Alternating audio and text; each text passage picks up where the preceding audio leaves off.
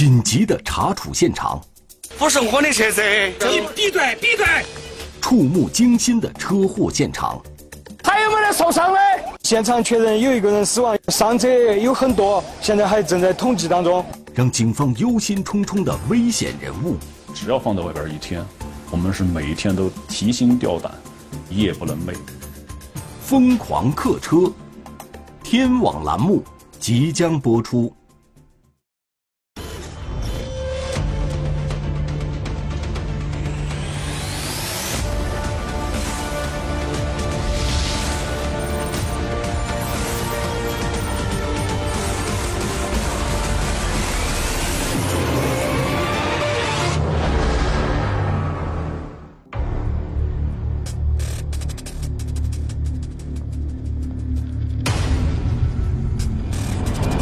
收费站兄弟，收费站兄弟，这有一辆白色的小型越野客车，准备从前方收费站下站，请注意拦截，请注意拦截。下午三点半的时候，呃，这个川 W 的小型普通客车行驶在 G 五京昆高速公路雅西段，呃汉源路段的时候，被我们发现疑似超员。这里是 G 五京昆高速雅西段，此时四川省公安厅高速公路公安局六分局的民警正在追踪一辆疑似超载车辆。由于此时这辆车正在高速公路上高速行驶，民警只能远远地跟踪该车辆，寻找适合的时机将其拦停。等车行驶到 G 五京昆高速雅西段。成都至西昌方向两千零八十四公里加四百米处时，高速公路上出现了拥堵，超载非法营运车辆也被堵在其中。十号，十号，十号，好，钥匙拿来。好，下来，下来，不要动。哪好多个人？啊，哪好多人？不是我的车子，我在跟你说。拿出来，驾驶行程拿出来。不是我的车子，驾驶行程拿出来。我驾驶证没带，行驶证是人家的。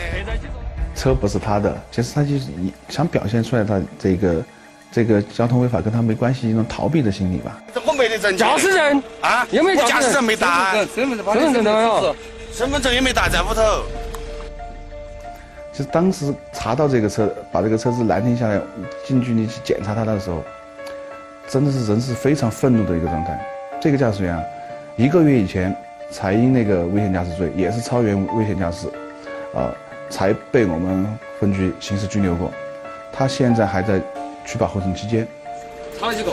啊，你说大哥不是我车子，我不晓得。司机马某某，一九九二年出生，四川省凉山彝族自治州西昌市人。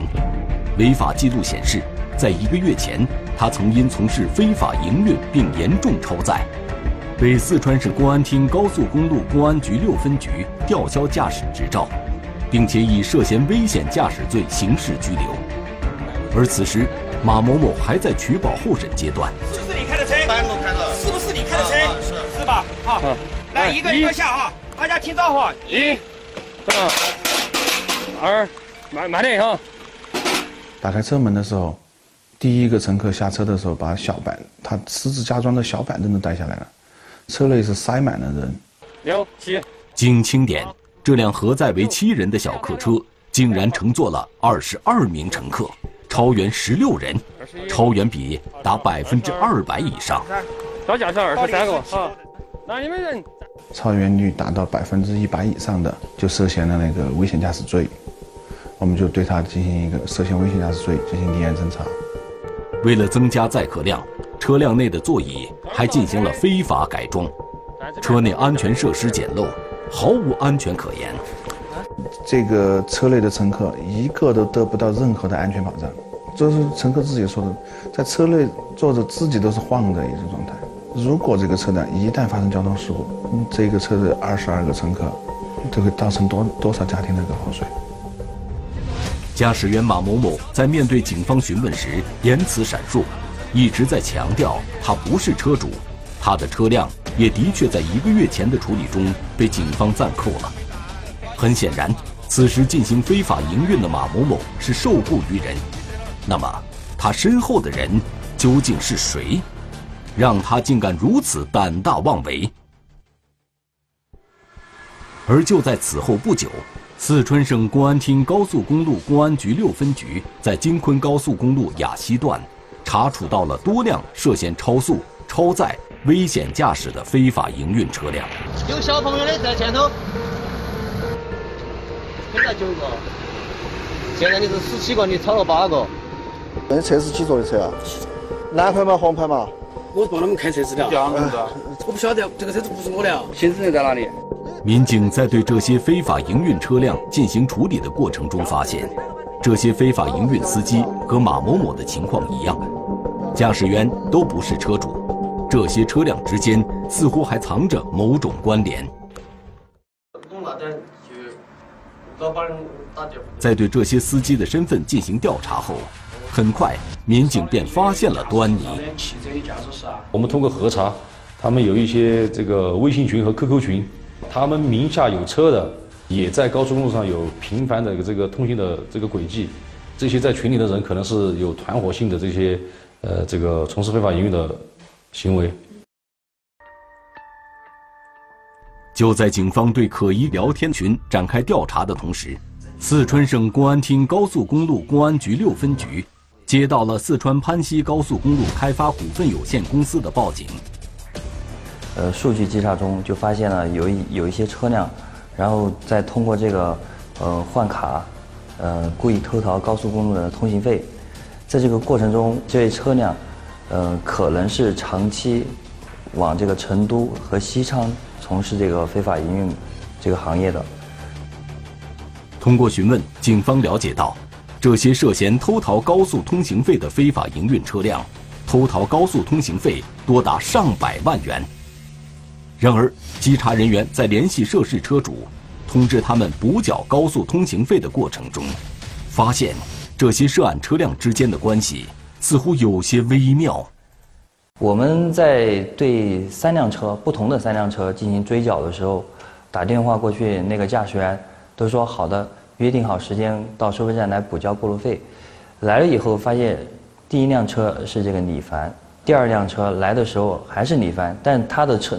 打电话过去的那个联系人、驾驶员都不是李凡的。三辆偷逃高速公路通行费的车辆并不是同一个车主，但来补缴高速通行费的却是同一个人李某。这三辆车与李某之间有什么关联呢？当高速交警准备对案件进行深入调查的时候，却遭遇到了瓶颈。呃，单一的靠我们高速的力量去打击这个。呃，非法营运的活动哈，在高速公路上涉及的这些犯罪犯罪活动，我们确实力量还是有些不足的地方。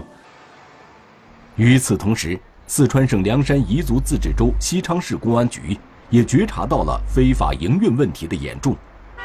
从2017年开始，为了打击非法营运，西昌市公安局先后成立若干专案组，对该类案件进行集中整治。在二零一七年到二零一八年期间，我们陆续的在西客站周边围绕非法营运活动的群体，就打掉了两个黑社会性质的组织，还有两个恶势力的团伙。在西昌警方的严厉打击下，非法营运案件迅速得到了控制。然而，就在近一段时间内的日常巡逻中，民警发现一些新的非法营运团伙。禁不住高额利益的诱惑，再次铤而走险。拍下拍下看，再给钱再给钱。经营的成本是非常低廉的，它的利润是非常巨大的，所以由于有巨大利利润的驱使啊，就导致了这个我们在非法营运活动打击这一块儿，这个从业的群体就不断的更新迭代，层出不穷。二零一九年六月二十六日。在四川省公安厅的统一部署下，四川省公安厅高速公路公安局六分局与四川省凉山彝族自治州西昌市公安局联合搭建了“六二六”专案组，对京昆高速公路雅西路段涉嫌非法营运、偷逃高速通行费的犯罪团伙进行联动打击。好好好好，辛苦了，好辛苦辛苦好辛苦。就在专案组在对其中一名涉案司机陈某进行审讯的时候，民警发现了异常情况。陈某他自己虽然是作为一个跑非法营运的驾驶员，但是他对于乘客的一个组织啊，不是由他自己组织组织的，而且他自己没有这个乘客这方面的资源，那么是需要通过其他的人给他介绍客源。那么，这个藏在背后帮陈某组织客源的神秘人物究竟是谁？在进一步的调查中，民警发现，陈某的手机中有一个名为“小凡车队”的非法营运微信群。那它里边就有很多这个关于交流、组织客源和组织车辆这方面交流的内容，而且群里边的这个群里边交流的内容来看，他群群里边的成员啊，几乎都是从事非法营运活动的驾驶员。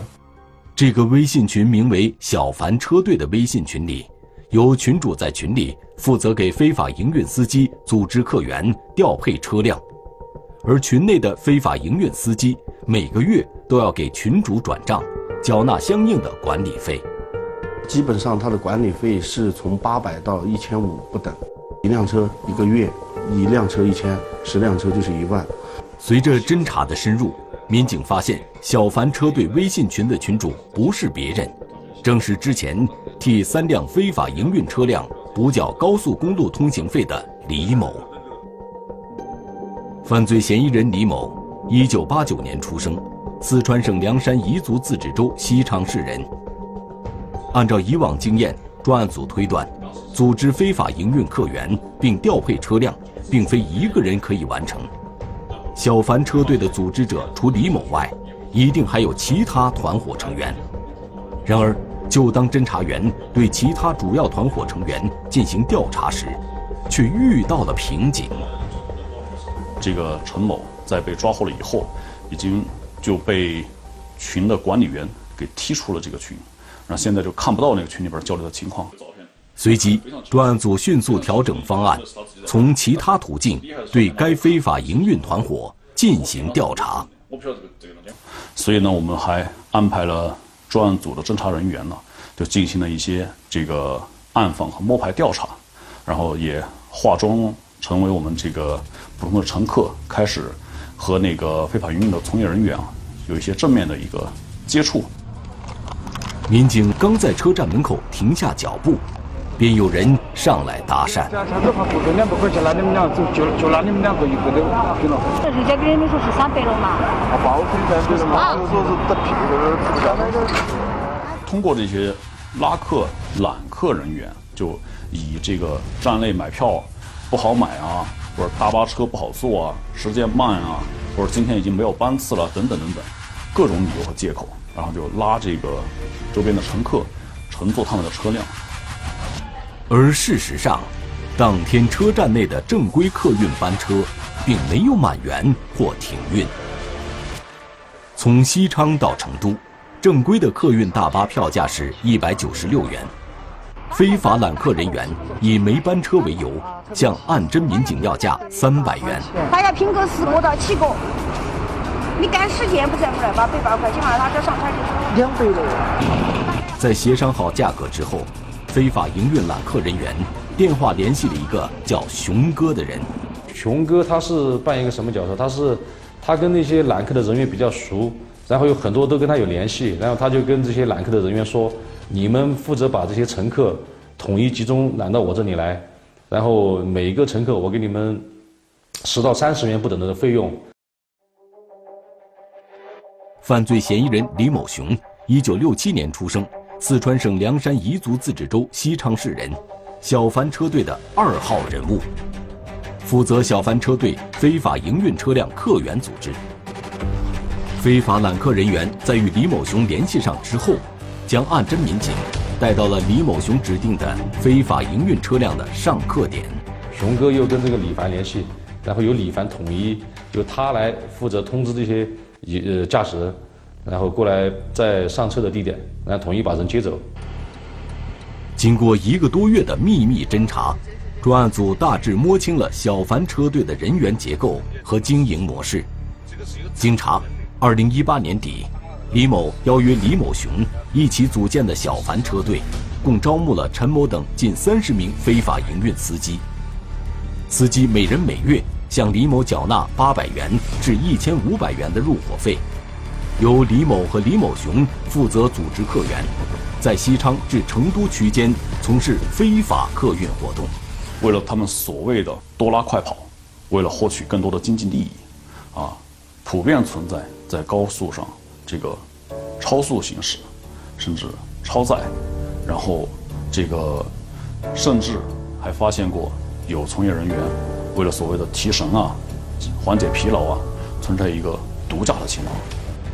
为了追求利益最大化，李某还指使手下司机以买短跑长、跟车冲卡。从高速公路施工变道下高速等方式偷逃大量高速公路通行费。整个小凡车队里边所涉及到的三十多名这个驾驶员，然后关联出来的车牌啊，关联出来的车牌，总的逃费金额这个大概接近有一百万元。就在专案组对小凡车队的核心成员展开逐一调查的过程中，一次意外的发生。触动了每名专案组成员。还有没有受伤的？还没有伤者？二零一九年七月十七日，一辆大巴车在京昆高速公路上违规掉头时，与对向车道的中型专项作业车发生碰撞。现场非常惨烈，到达现场之后都还有幺二零来，总共到达现场的幺二零可能有十台之多。可以明确的知道一点，这辆车是一辆非法营运的车辆，它是一辆二十多座的考斯特车，然后乘坐了三十多人，它也属于超员了。这辆非法营运车辆核载二十八人，当天实载三十四人，属于超载行驶。而不是刚好有几米宽一个一个缺口嘛，他就从那儿打过来。我也不晓得他为啥子打过来，这是啥子？我也搞不懂他为他为啥打过来。因为当时呢，这条高速公路是处于一个维修维护状态，有很多缺口，他这个车就是想从这个缺口钻出去。导致事故发生的主要原因，是因为这辆超载的非法营运车辆在高速公路上违规掉头所致。省省去这些过路费，他就从那里中央隔离带穿越隔离带过去，过去的时候呢，被对向车道行驶的一辆平板拖车撞了，撞了之后车辆就发生侧翻。由于非法营运车辆驾驶员没有系安全带，车辆撞击时，他被撞击的惯性甩出了车窗。我们分析是从前挡风玻璃飞了出去，然后躺在路上，然后被后面的那个大拖挂车碾压。因为当时呢，他是被卡在车里面拖不出来，他是卡在车轮下面，那是一辆载重货车，无法将那个。将他从车底拖出来，只能对他进行现场的简单的抢救。可是就在施救过程中，非法营运车辆驾驶员的生命体征却越来越微弱。是货车底下那个是不？哎，这是底下那个都会啊，没得个。嗯，这儿穿蓝色，这儿这儿这儿这儿穿蓝色裙子，个女的就坐的驾驶驾驶驾驶头后头。你去看下是不是那个人？哦，是不是这个哥？看衣服嘛。看衣服。衣服牌子，衣服牌子，嗯，确定哦，应该确定。确定哦，经乘客辨认，大货车车轮下死亡的男子正是非法营运车辆驾驶员叶某，四川省乐山市人。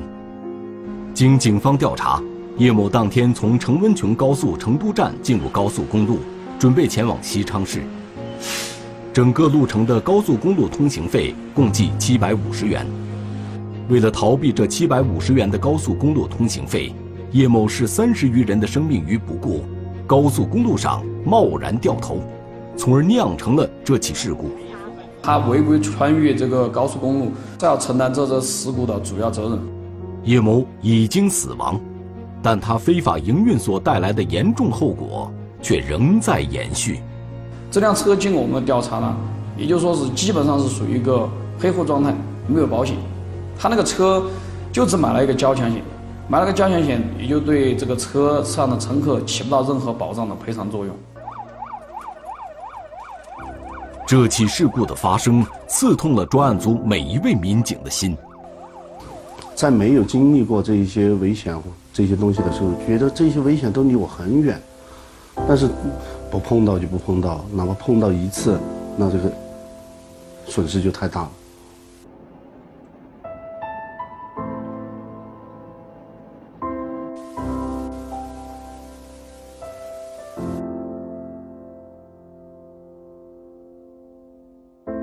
虽然对驾驶员叶某无视法规、非法营运的行为深恶痛绝，但对在事故中丧生的叶某，民警还是感到十分惋惜。我们在办其他案子的时候，那就跟他接触过，接触过之后，他当时是作为一个受害人，那我们跟他了解的，那当时就知道他在非法营运，他在开车嘛。我们曾经就说过他，你这个东西不能弄嘛。他说他不弄，哦，所以这个人，当时我也觉得，如果他听我的，他说不到今天来活的，挺遗憾的，真的挺遗憾的。这个人年龄比我小不了多少，小我两岁吧。因为出这事事儿之后，对我触动还是比较大的啊。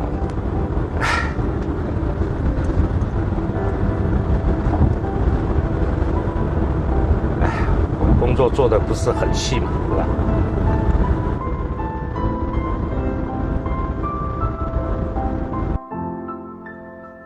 七幺七事故之后，专案组对非法营运行为也更加深恶痛绝。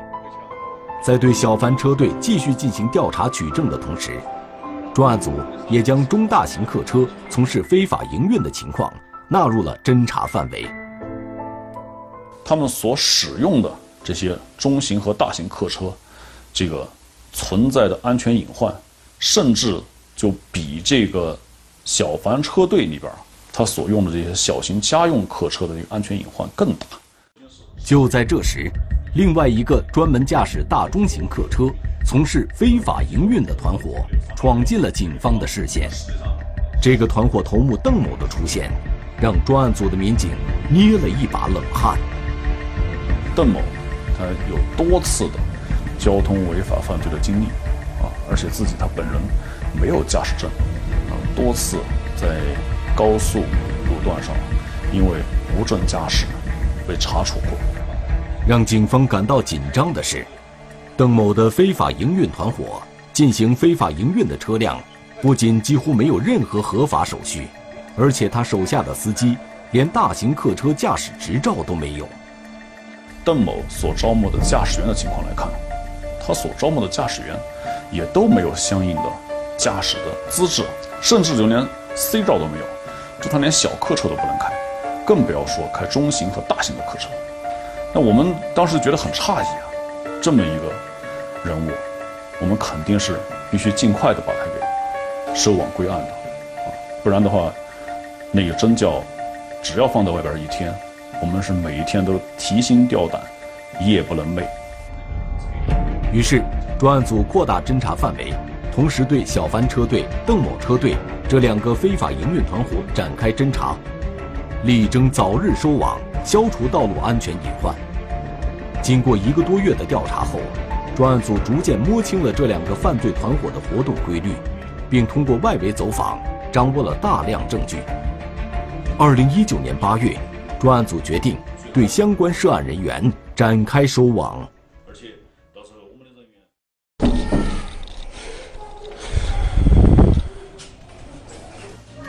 你你怎么了？这样没办法哈。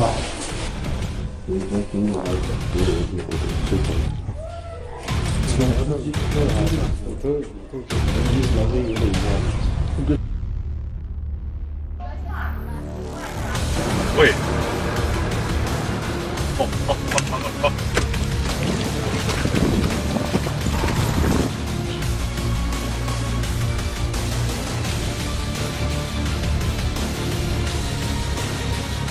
此次行动，专案组共打掉非法营运车队两个，抓捕犯罪嫌疑人三十五名，扣押作案车辆二十二辆，追回被骗逃的高速通行费一百余万元。只要通过我们的工作，能够实现对非法营运活动有一个逐步的一个少发生一起交通事故，能够少一名的人员伤亡，我觉得这个就是我们把工作能够坚持下去的意义。